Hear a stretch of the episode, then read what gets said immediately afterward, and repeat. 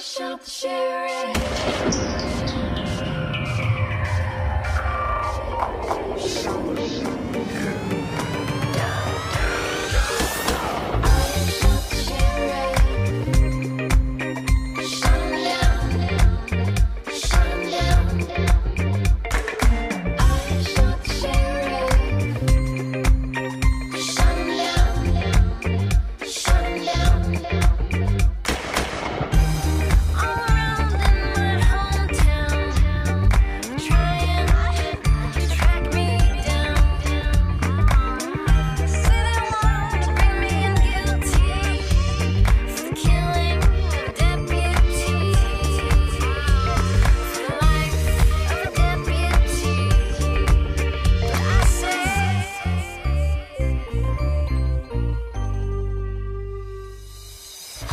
Olá, este é o iShot the Sheriff edição especial Mind the Sec.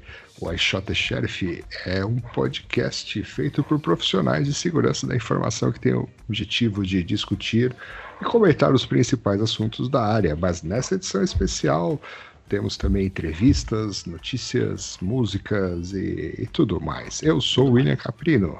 Eu sou o Luiz Eduardo. E eu sou o Nelson Murilo. Esse podcast que já existe desde 2006 pode ser acessado no www.nãopode.com.br, certo? Se você achar engraçadinho o que a gente fala aqui ou útil, você pode escutar outras versões que a gente lança regularmente a cada, por enquanto, a cada 15 dias. Exatamente. E esse é um E- podcast produzido por. É um podcast produzido por MJ Podcasts e Comunicações. Exatamente. Que beleza Então vamos lá. Que beleza. Então vamos escutar a entrevista de hoje. Vamos lá. Ok, então estamos começando mais uma entrevista aqui e a gente está com um painelista aqui do evento, o Diego Mariano. Tudo bom, Diego? Tudo bem, pessoal? E vocês? Tudo jóia, obrigado por estar aqui. Beleza, obrigado pela presença. É, Diego, conta um pouquinho para nós aí quem é você. Bom, vamos lá. Meu nome, meu nome é Diego, né? Eu sou responsável pela segurança da informação no, no Albert Einstein. Né? A, a minha carreira toda na área de segurança foi, até então, foi no setor financeiro, né?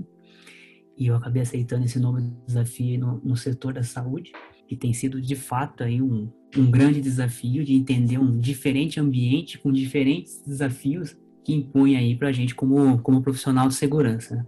E acho que pro dia a dia aí tenso, né? Eu uso muito a prática do, do yoga aí para vencer aí o, o dia a dia e todas as tensões aí que traz. Pô, legal, legal. Vamos, vamos falar um pouquinho desse yoga mais para frente. Que bom que você tocou nisso. Mas me fala aí, é, a gente, né, como você falou, você vê do, do setor financeiro, né, que historicamente era quem mais consumia segurança da informação, né, era quem mais assim se preocupava com isso e, e hoje isso mudou, né, até porque sabemos que né, as ameaças estão para qualquer indústria e, e hoje felizmente para nós que trabalhamos com isso, né, a área de segurança está ganhando cada vez mais importância e está em, em qualquer qualquer tipo de, de empresa. É, mas fala um pouquinho assim do, das- dessa área que você está nesse novo desafio, a área de saúde aí, como é que é a segurança, né? Quais são os desafios nessa área? A área da saúde, né, até então, ela não tinha uma agenda né, de segurança com a mesma prioridade que, que agora nós temos. Né? E foi por isso mesmo né, que o, o Einstein ele foi procurar profissionais no, no setor financeiro, né, que a gente entende aí que é um setor mais maduro. né. Então agora, de fato, aí se tornou uma, uma agenda prioritária, né, onde tem todo um, um movimento né, de uma sensação aí de, de fato, correr atrás do tempo, né? É, como é que se est- reestrutura um programa de segurança de informação, governança de riscos, né? se estrutura um time né, no mercado que é altamente competitivo, né? E agora você tem ainda mais várias empresas priorizando a área da segurança de informação, que, o que torna o mercado ainda mais competitivo com relação aos mesmos profissionais que nós temos. né? Legal. Diego, eu tenho uma, uma pergunta, obviamente, da- das nossas perguntas aqui, se você não, não se sentir confortável em responder, obviamente, não fique, fique à vontade de dizer não quero responder. Mas quais seriam um ou dois principais diferenças do, do mercado financeiro, dos desafios em termos de segurança da informação, do mercado financeiro para o mercado de saúde, por exemplo? Tem algumas, algumas diferenças, né? Primeiro é, nem todo funcionário possui um- uma estação de trabalho. né? Na verdade, a maioria dos, dos funcionários não possuem uma estação de trabalho. né? Então, é um público que utiliza né, a mesma estação. Então, é algo comum se compartilhar estações. né? Porque, de fato, você não precisa entregar um computador para cada enfermeiro, para cada técnico de enfermagem, por exemplo. né? Então, só essa pequena diferença aí já impõe né, uma série de desafios com relação à gestão de acesso e monitoramento, por exemplo. né? Uhum. E um outro desafio é a diversidade de, de dispositivos, né? Porque a gente tem toda uma, uma gama de equipamentos médicos, né? É, sejam eles legados ou não, mas se impõe um desafio com relação a, ao sistema operacional que está rodando desses, dentro desses equipamentos médicos. E a área de saúde tem um investimento muito forte em IoTs, né? que também aí possui aí a- as restrições de segurança, que a IoT por natureza aí ele tem uma baixa capacidade. Então, baixa capacidade significa aí né, uma dificuldade de se incluir proteções. Então, são desafios aí que eh, trazem uma diversidade né, do que você tem que garantir a segurança. né? Entendi. E da parte de, tipo, isso daí responde. Tá, tá indo mais ou menos onde eu estava pensando. E a parte de, por exemplo, BYOD, como para o trabalho, as pessoas não, os, os colaboradores não precisam, de repente, de ter uma estação. Hoje em dia, todo mundo tem um telefone celular. Existe um programa de, de BYOD, por exemplo, ou não? Cada um está na sua e o, a organização fica fora do. Assim, cada um usa o seu celular e usa o plano que eles têm, não tem uma rede separada de celular de para BYOD. Existe alguma coisa nesse sentido ou não? Sim, existe, né? Mesmo porque tem um existe um público, né, que profissionais de saúde que utilizam né, a infraestrutura do hospital para trabalhar. Então é como se ele se alugasse né, a infraestrutura hospitalar para fazer sua consulta, para fazer sua cirurgia. Então ali é como se ele fosse um cliente, né? Porém ele tem acesso né, ao, ao ambiente e aos sistemas. Né? E, e, esse profissional, né, ele tem a vida dele de trabalho, né, todos os documentos dele, está na plataforma dele, não está dentro da, da, nossa plataforma. Né?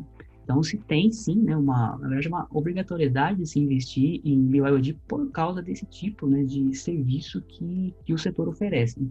Entendi, entendi. Diego, é, um, um problema aí que a gente tem reparado e até a gente tem conversado isso com, com outros profissionais da área que a gente entrevistou, etc. Falta hoje, né, falta hoje profissionais uh, de segurança da informação no mercado, né? Você tem pessoas muito qualificadas, mas elas estão empregadas, né? E, e eventualmente, né, você precisa fazer uma oferta financeira melhor, tudo para tirar o cara de um lugar. Né? E mesmo assim, né, acho que qualquer você conversa aí com CSO, CISOs, etc., todo mundo tem alguma vaga em aberto e não consegue preenchê-la. Né? Como é que você está lidando com esse desafio? O que, que você acha disso? Você tem alguma ideia aí de como é que nós vamos resolver esse problema? É, gente passa por esse, por exatamente pelo mesmo, mesmo desafio, né? Então essa busca por profissionais acaba aquecendo o mercado, né? E muitas vezes, né, é comum a gente encontrar né, uma, um candidato né, numa régua de salário, né, onde não está coerente com a régua da experiência, né? Porque o mercado está tá aquecido, né? Então acaba acontecendo esse tipo de, de distorção também. Né? É, na minha opinião, assim, o investimento que a gente tem que fazer é mais investimento na, na base mesmo. Né? Acho que o mercado de segurança é um mercado é um mercado pequeno, né? Todo mundo se conhece, né? E são a impressão que dá são que são os mesmos profissionais que rodam, né? Entre um conjunto de entre um conjunto de empresas. Né? Então a gente tem que investir muito mais na formação, na base, seja no profissional que já está dentro de casa ou de profissionais recém-formados. Né? É claro que se você vai reestruturar um, uma, uma equipe, você também vai precisar de profissionais mais experientes, né? é, mas também ter essa, essa preocupação maior aí de formação em casa. Né? Vamos supor assim, como se fosse aí, né, um time sub-20. Né? em termos de expertise, o que que o, o que existe alguma diferença no que você precisa para ter um profissional de segurança na área de saúde do que diferencia alguma coisa da área financeira ou de outras áreas? Ou um profissional de Red Team é a mesma coisa, ou aplicação, ou não tem diferença nenhuma? Não, então, acho que do, do ponto de vista do perfil, acho que não tem, não tem muita diferença, né? Eu acho que tem alguns atrativos, né? Quando eu falo para um profissional do Red Team que tem IoT, tem equipamentos médicos, né? Essa diversidade aí, acaba que né, tem uma satisfação maior aí, né? De ter diferentes alvos de, de, de ataque, né? Uhum. E como o setor da saúde também investe muito em, em Big Data, em, em startups na, na área da saúde, né, com processamento de dados em nuvem, né? então também tem né, essa questão de ambiente em nuvem, então não tem, não é mais aquela visão antiga, né, de o, hospital, ele tá, né, é, tem o perímetro ali fechado, né? acho que a gente também aqui sofre com a mesma questão aí, desse novo perímetro, novo perímetro expandido, né? então a gente tem essas mesmas questões para serem levadas em consideração. Não sei se também se você pode falar alguma coisa sobre isso, mas é se a, se a pandemia mudou a rotina do, do que você precisa, assim, se você precisou evoluir alguma coisa na segurança de algum, em algum aspecto, isso mudou de alguma maneira a rotina por conta da, das pessoas não estarem fisicamente no local ou alguma coisa nesse sentido. Imagino que o pessoal do hospital tá no local, né, Nelson? Sei lá, né? Não, eu sei, mas ah, não todo mundo, talvez, né? Assim, sei lá, dividir em turnos. Eu não sei como é que. Se mudou, né? De repente não mudou, mas é, essa é é a pergunta. É, você sabe que faz pouco tempo que eu entrei, né? Então eu entrei exatamente com a pandemia. Então eu não conheço o hospital antes da pandemia. Então para mim não mudou nada. né? Uhum. É, mas pro, pro hospital mudou muita coisa, né? Então o número de profissionais né, do setor administrativo, que antes não estava em home office, né, agora praticamente 100% aí do público administrativo, né? Claro que a assistência né, continua lá fisicamente nos, nos hospitais, né?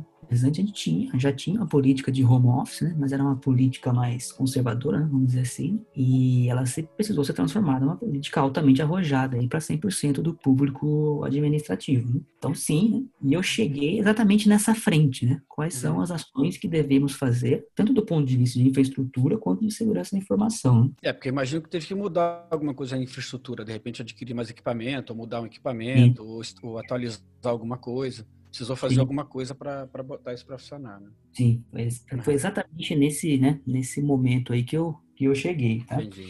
É, porque é, a gente tá falando isso porque a gente, a gente comentou isso em alguns algumas podcasts atrás. A gente falou que é, isso ia ser o comum nas empresas, esse tipo de, de mudança e algumas empresas iam ter que fazer mais, mais ou menos as mesmas coisas que, você, que vocês tiveram que fazer lá no momento que precisou botar esse pessoal todo para trabalhar remoto. Sim, e a gente está tá aprendendo com, com isso, né? Que tem, não são só desafios de segurança, né? Tem vários desafios aí de, de tecnologia, né? De workplace digital, né? Uma hora que você enjoa, né? De ficar, de ficar em casa, né?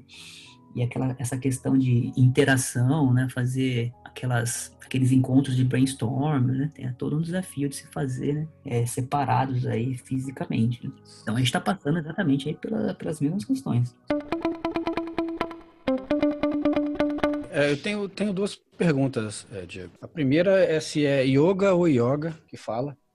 E a, e a segunda é qual, qual que é a posição mais difícil, se é do barco ou do peixe?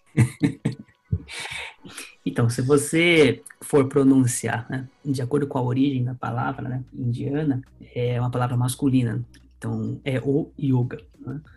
Porém, essa palavra já consta no nosso dicionário, né? No dicionário brasileiro. E quando ela foi transportada para o Brasil, né, ela se tornou uma palavra feminina. Então é a yoga, né? Como se fosse com acento no O. Então depende muito do que você quer usar. Se você quer usar já o, o brasileiro ou o indiano, tá? Tem, já tem as duas opções. No seu caso, você você prefere o yoga ou a yoga? É, eu uso o yoga, né? Eu gosto aí do, do yoga, do yoga raiz aí, que é o mais clássico e o mais indiano, né? Então eu uso o yoga. E- mas agora falando sério, você, você, bom, deve ser, né? Você pratica yoga já faz algum tempo. Sim, são vários anos já praticando. E o que, que você recomenda assim para quem quer começar a praticar, tal? Com, por exemplo, é, eu sempre ouvi falar, sempre me falaram que é muito bom fazer. Todo mundo que pratica fala que, que sei lá, a vida fica melhor, mas eu não sei por onde eu começo. O que, que você recomenda? Parece que você está falando de segurança da informação. Né? É, é tipo isso, né? Que, livro, que livros que eu compro. Cara, já... Qual é, a- qual é a, a corrente, qual é a corrente da, da, da, da yoga que é mais indicada para iniciantes? Acho que a resposta é meio parecida também, cara, da segurança, né? Que tem vários caminhos, tá? Pra se tomar. Ah, Então a, a yoga e depende muito do depende muito do seu perfil, né? Então, se você é uma pessoa que é mais agitada, né? é, dificilmente você vai entrar numa sala né, e fazer uma aula de yoga onde você tem posturas estáticas, né? Você tem que ficar parado por muito tempo, né? Isso vai ser um desafio tremendo para você. Você não vai, você não vai conseguir fazer. né? Então existem práticas mais dinâmicas, né? Mais movimento, né? Para pessoas que é importante ter esse movimento. E aí, né? o efeito da prática vem através do movimento né? e não através da, da postura estática. Né? Hum. Então vai muito, muito de você experimentar, né? Experimenta uma aula super dinâmica lá e tem, e tem outras pessoas com outro perfil, né? Que não, que não gosta muito de se movimentar, né? Que gosta de coisas mais, mais calmas, né? Então tem aquela prática também para esse, para esse perfil, né? Então são vários caminhos aí que encaixa com qualquer tipo de, de pessoa. Então é, é algo que tem que ser prazeroso, você tem que estar ali, tem que estar se sentindo bem. E aí, de fato, aí, né, todos os benefícios da, da, da, da yoga, elas aparecem, né? E, e eu, eu preciso necessariamente é, buscar um local, buscar um professor, né? Eu não sei qual, qual é o termo se Você usa. tem que ter um tapetinho? É, é, na, na verdade, assim, minha pergunta é, não sei, é, eu consigo fazer sozinho em casa, acessando algum canal do YouTube, ou eu preciso ir a, a- a um centro que me ensine a fazer? Uhum. Acho que você pode experimentar, né?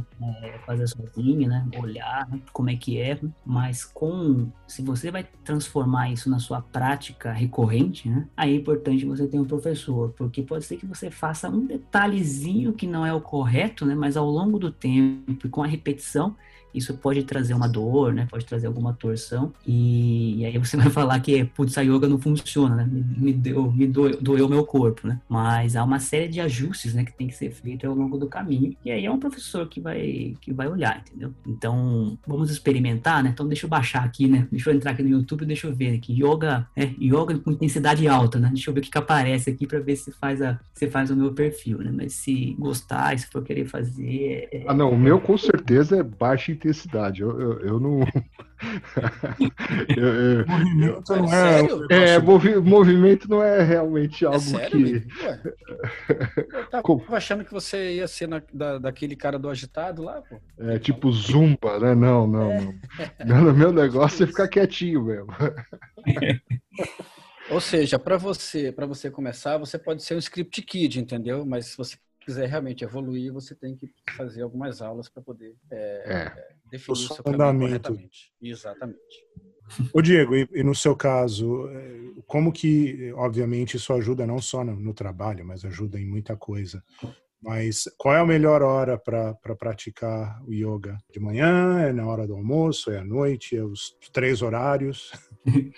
O melhor horário é pela manhã, né? Antes de, antes de começar o dia de trabalho, pela manhã, de fato, é o melhor horário. Né? É, nem sempre dá tempo, né? Então, no final do dia também é uma, é uma boa. Mas eu acho que é melhor você praticar o yoga né? para segurar as bombas que vão vir ao longo do dia, né?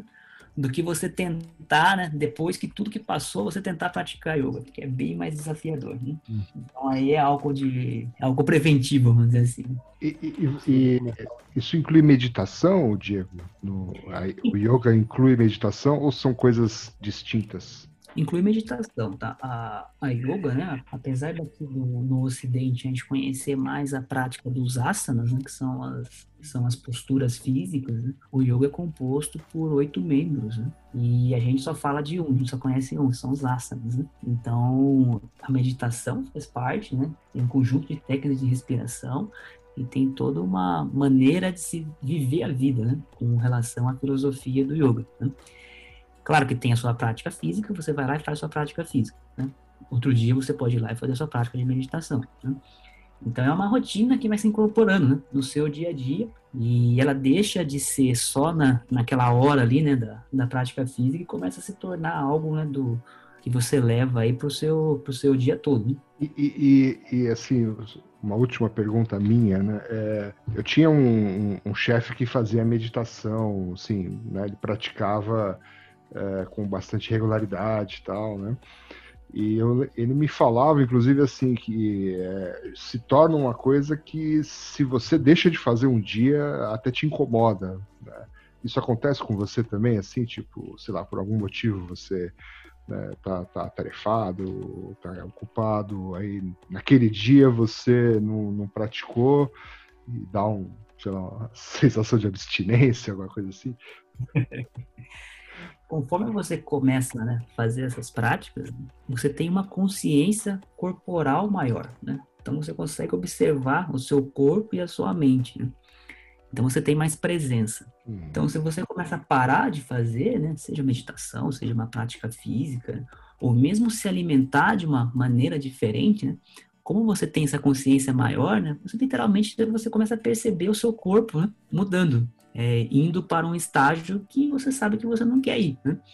Então começa a dar, poxa, eu preciso praticar, tal, preciso voltar, né? Então, às vezes acontece isso, tá? É, mas é mais por causa dessa consciência, né, que tanto a meditação quanto a prática física do yoga trazem. entendi. Eu acho Muito que A bom. postura do barco seria uma postura boa para você começar. O que, que você acha? Tem uma postura, né? Chamada postura Shavasana, é o nome em sânscrito. É uma postura onde você você deita né, e fica deitado. Ah, essa E é é legal, hein? gostei, gostei dessa. Pode botar uns dadinhos de tapioca do lado? Não? É.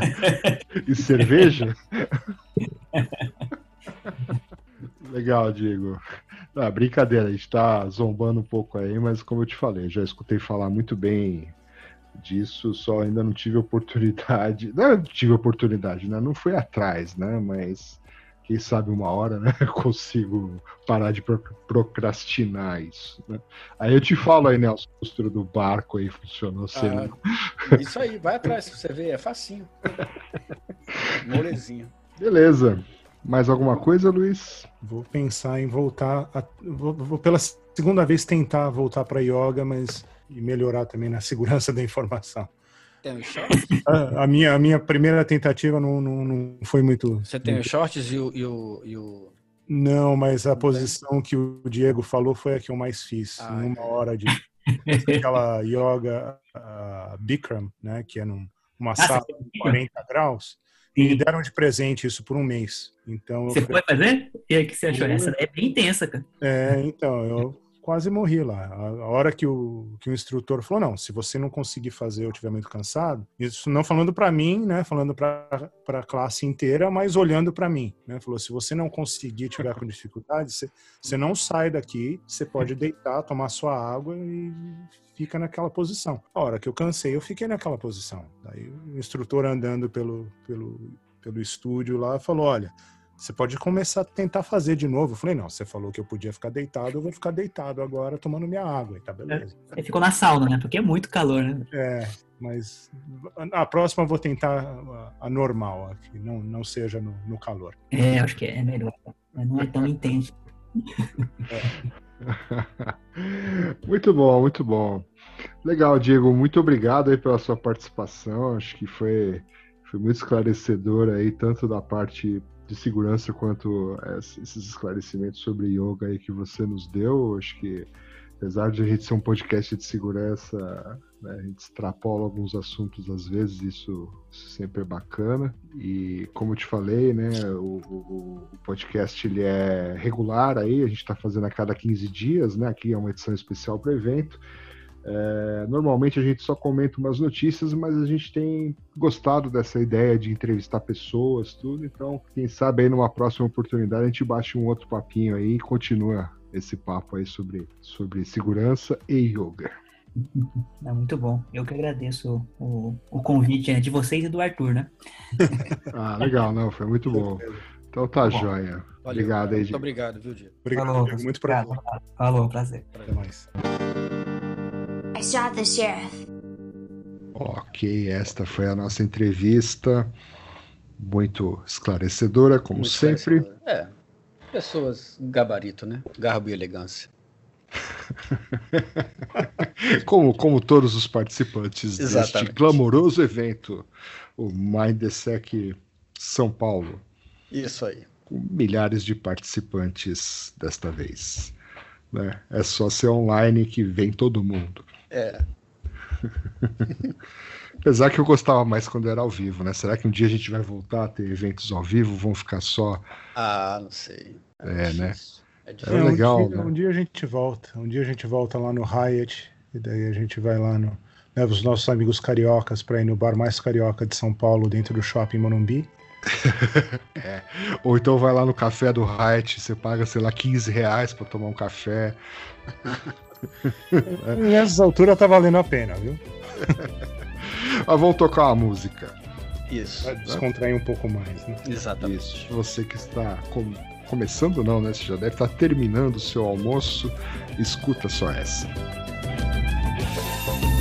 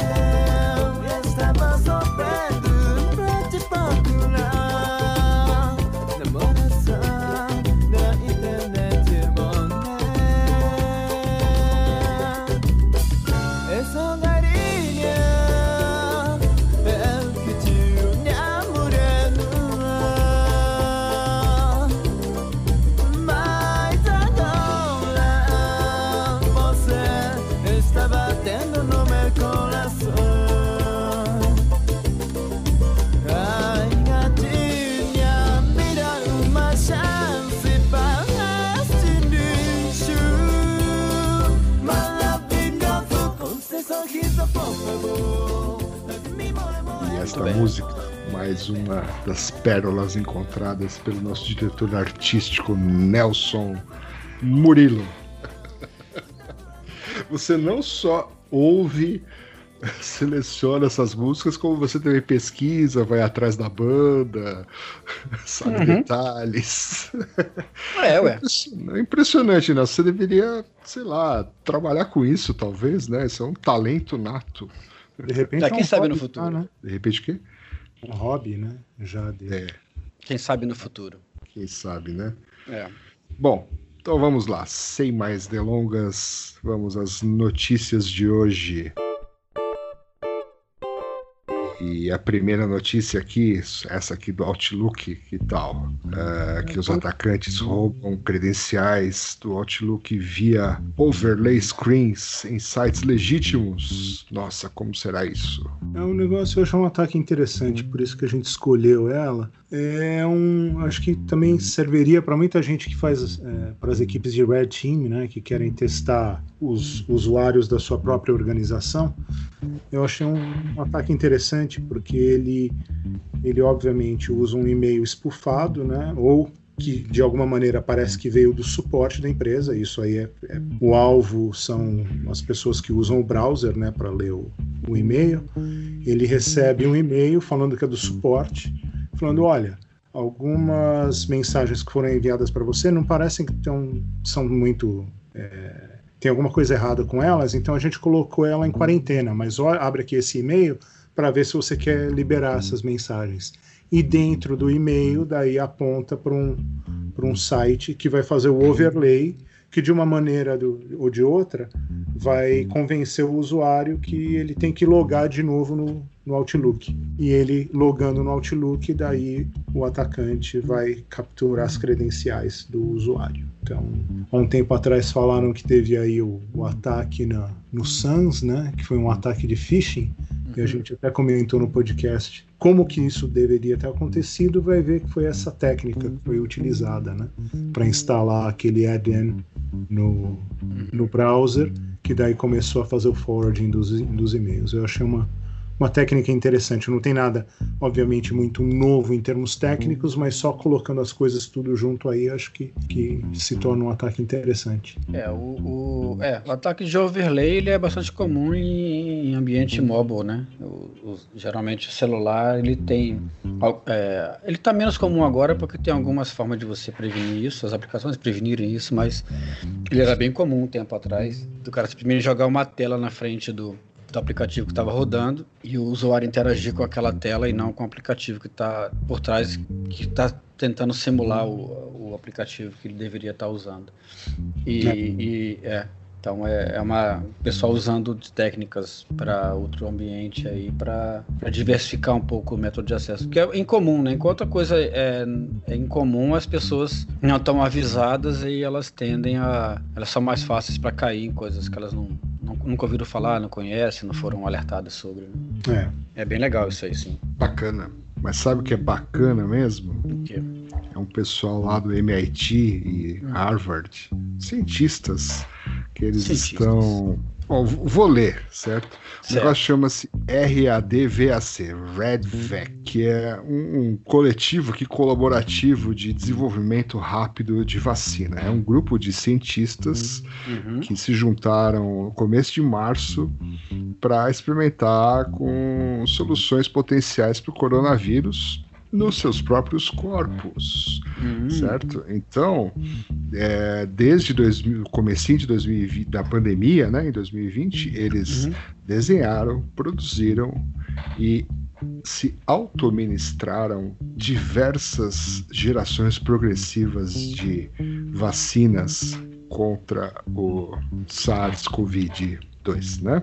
19. É, coisa Se- é, isso. Segundo eles aqui, são mais de duas dúzias deles já se autoministraram a vacina. Bom, esses caras são, são corajosos. E as, olha só, as vacinas têm uma licença do Creative Commons, certo? Hum. Então você Então pode, pode, pode aplicar também, se você quiser. pode se auto-aplicar Tá. à vontade. Esses caras, né? As, as definições de. De cabra macho foram redefinidas aqui. né? É, é, mas bom, tem gente que é cobaia de novos, novos produtos, né? Ah, Então eles eles estão confiando no- nas coisas que eles estão fazendo, né? sim. Como se eles estivessem se auto fazendo autocirurgias, né? Eles trabalharam é- previamente, muitos deles trabalharam previamente no PGP, que não é aquele PGP que a gente conhece, mas Ah, é o é? Personal. Não, esse aqui é o Personal Genome Project. Hum, Projeto Genoma, pessoal. É uma Olha iniciativa de ciência fundada em 2005 para sequenciar. o seu DNA, é isso? Isso.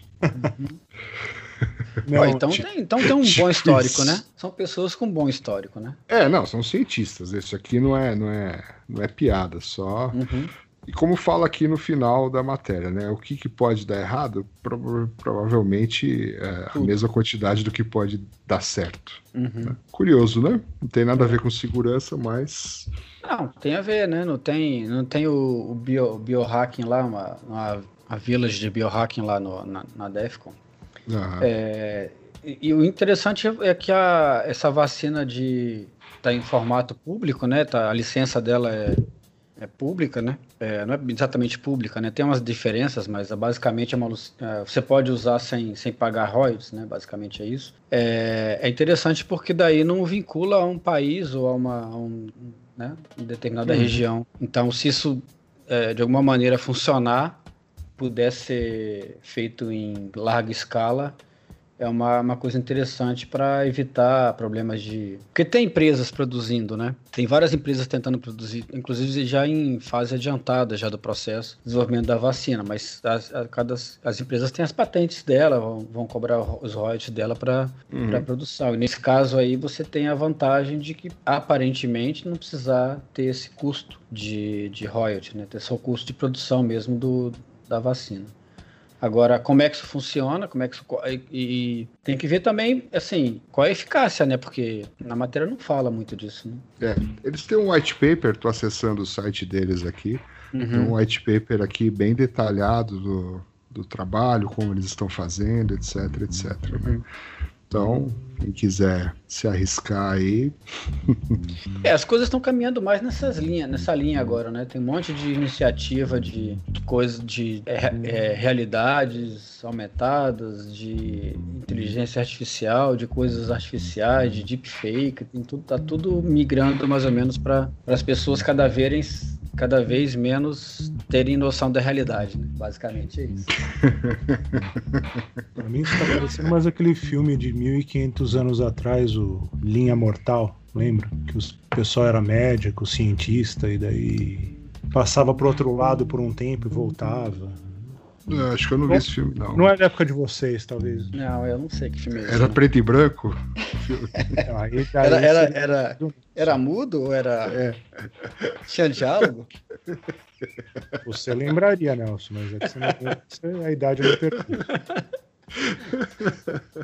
É, pode ser isso também, a gente começa a esquecer ué, as coisas. Esquecer as coisas. É, esse filme eu não lembro, não. Linha Mortal, é isso? E, é, vamos Mortal. procurar. É, vamos, vamos Se tiver no procurar. Netflix, ele existe. Se não tiver, ele não existe.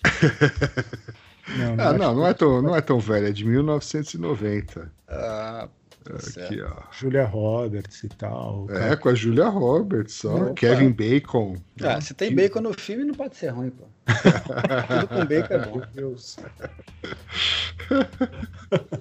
Ó, recebeu uma indicação pro Oscar, melhor efeitos sonoros. Ah, então era. Então tinha diálogo. saber, obrigado pela dica aí de É. filme. É, tá vendo? Você pode ver aí no meio da pandemia, Você não sai de casa. É. Muito bem. Ok, então vamos para provavelmente a última notícia deste especial, desse podcast especial para o Mindsec. Né? Até que foi divertido, né? É, foi, foi. Pra foi. gente foi, tem que ver se pros outros. É, É, será que gente alguém ainda menos tá... se divertiu, né? É, é que é, no final é, é o que importa, né? É o que importa, é, lógico. Bom, vamos falar um pouquinho de privacidade e haha, nós não vamos falar de LGPD. Se você veio aqui escutar de LGPD, não vai ser aqui, certo? Mas nós vamos falar de privacidade em dispositivos de realidade virtual, certo? E caso né, muitas pessoas eh, sabem o que é isso, mas ainda não experimentaram, né? Isso aí ainda é uma coisa meio de nicho, né?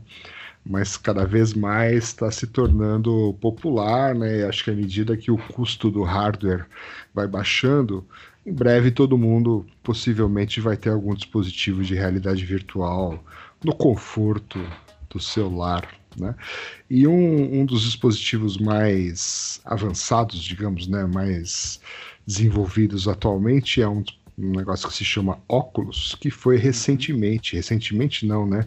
Há seis anos atrás, em 2014, foi adquirido pelo Facebook. Né? E na época eles anunciaram que eh, você nunca vai precisar de uma conta do Facebook para usar ou desenvolver né, pro, pro, pro óculos, né, que chama Rift, né, o, o headset. Só que algum, algumas semanas atrás, né, o Facebook anunciou e deixou aí a comunidade de realidade virtual chocada e enfurecida que você sim vai ter que ter uma conta no Facebook e, consequentemente, aceitar os standards né, de, de privacidade, de compartilhamento de dados, etc., do Facebook. Então, isso vai acabar com a certa anonimidade que existia e vai fazer com que o Facebook eh, colete né, outros dados que podem afetar a sua privacidade. Então, você imagina né, um, um dispositivo de realidade virtual vai rodar, né? Você pode tá, tá lá, você tem coisas específicas, né, de, de realidade virtual. Então vai ter muito mais informação, né, que, que hoje o Facebook não tem. Ele vai ter sobre você. Não, em Sim. termos de privacidade também nos interesses que você tem, né? Obviamente tem gente que usa o- Facebook, sei lá, para saber do quando é o aniversário dos seus contatos e não posta muita coisa e tal. Mas a partir do momento que você liga um negócio de realidade virtual, que a tendência é uma coisa que vai ficar sempre, que vai, vai progredir, né? Cada vez mais, é, aí são seus interesses, né? E não só por uma parte de de mostrar propa- propaganda no- dos seus interesses e tal, mas também de coisas ligadas a, sei lá, a movimento, a parte de biometria, de repente, né? Aí na, na notícia fala que, por exemplo, a, a partir do momento que o, que o Facebook fez isso, né, de exigir ah, que um usuário do óculos tenha uma conta no Facebook, automaticamente já está violando uma lei de biometria no, no estado de Illinois, no- nos Estados Unidos, por exemplo. É, dá para você ver padrões de movimento de olhos, né?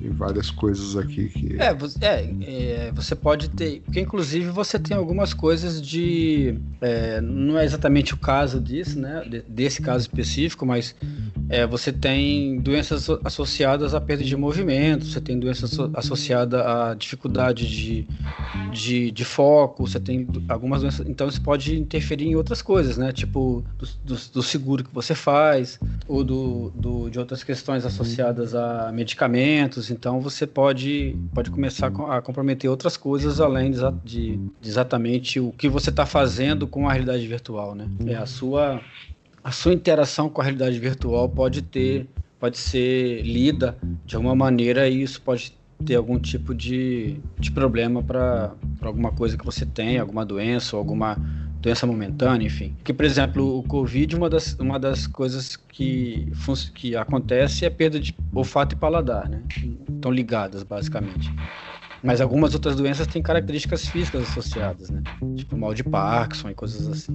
Sim. E É, vai o- cada vez mais, né? Aquele negócio de quem é você, né? Você como Isso. identidade, a sua identidade virtual, que até o título da, da matéria fala algo assim, né? Que a partir do momento que se a, pri- se a privacidade morre no mundo virtual, na verdade ela morre na vida real também. Né? Que é, o Facebook. A gente tá falando do Facebook, mas provavelmente não é nesse caso é o Facebook, mas outras outros É, a Apple também tá para lançar um, né? Deve lançar até agora, inclusive. Ou talvez a Deep ano que vem, mas enfim, ela também tá com óculos na engatilhado aí também. É, bom, isso aqui, assim, você escuta isso agora, né? Parece tipo, ah, não é nada, que se dane, certo? Mas é, é interessante é, lembrar como, por exemplo, né, a gente já falava de problemas de privacidade há 10, 12, 14 anos atrás, né? Uhum. Uma época que, que não se dava muita atenção para isso, e hoje você tem até né, uma lei né, no- na Europa, agora no Brasil, em diversos lugares, sobre essa questão da privacidade. Né? E à medida que, que a tecnologia vai avançando, né, ela vai avançando também, né, essas grandes corporações vão avançando também sobre essas questões. Então, é, tem, tem um pessoal que fala assim, ah, não tem problema, né? Quem não deve não teme, não sei o que lá, certo? Mas assim, sempre é bom deixar né, um, esse bit ligado aí nessas questões de privacidade, porque é, esse tipo de informação coletada massivamente assim é, já se provou aí, né? A gente viu esses casos aí de, de manipulação de dados, de eleições, etc. Então já se provou que esse tipo de, de informação pode, pode ser muito valioso e muito perigoso Uhum. né, para você manipular massas também. Né? Sim, sim. Tem que levar isso a sério. Hoje, hoje é só um alerta aqui né, no site da EFF, é bem legal aqui, mas no futuro pode ser bem É, e, perigoso. e- e a gente tem que ver que as leis também elas não vão com- é, conseguir cobrir tudo, né? É. Todos os aspectos e que está- e, e, por outro lado também chegaram atrasadas. Quer dizer, hoje quem tem conta no, no Google, por exemplo, você tem conta no Google, você é uma conta que serve para um monte de coisa. Então o Google sabe seu e-mail, sabe o site que você navega, o browser que você está usando é do, do Google. Se você está usando o, Chrome, o Chromecast, também sabe as, as coisas que você assiste. Se você está usando aquele laptop da Google lá, que eu esqueci o nome, Chromebook. Chromebook. Chromebook.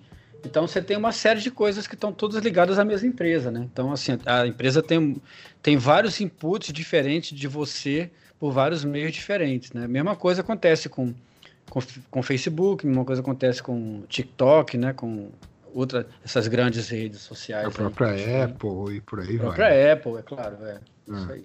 Por isso que tem que usar o DuckDuckGo, né? O... DuckDuckGo, é. É isso aí. Ainda Isso, continua isso. bom esse aí, Nelson? Continua, continua. Continua top. Tá? Para quem não escutou uma das, dezenas de, de versões do nosso podcast, o Nelson Murilo já nos indicou um search engine há anos atrás, chamado DuckDuckGo, Uhum. né? Foi literalmente anos atrás, né? E como pudemos observar, somente ele continuou usando, eu e o Luiz não usamos, mas a gente guardou, né? Essa informação, né?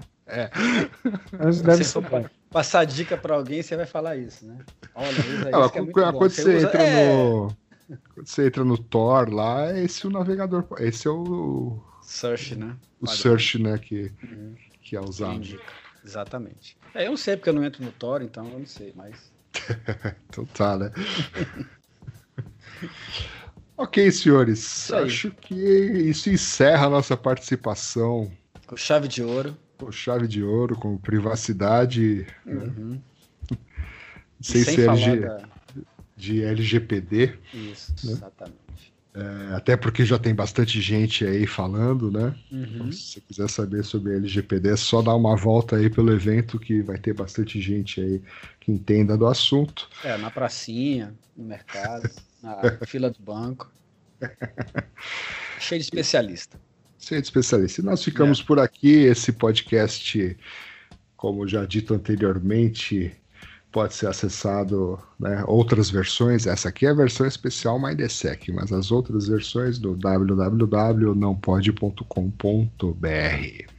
Exatamente. É isso aí. Então, Bom evento para todo mundo, bom final de almoço e até Bom final próxima. de evento, muito obrigado. Você que aguentou até aqui, você é um herói. e Valeu, hein? Valeu, Um abraço. Tchau, tchau. Um abraço, gente. Valeu, tchau, tchau.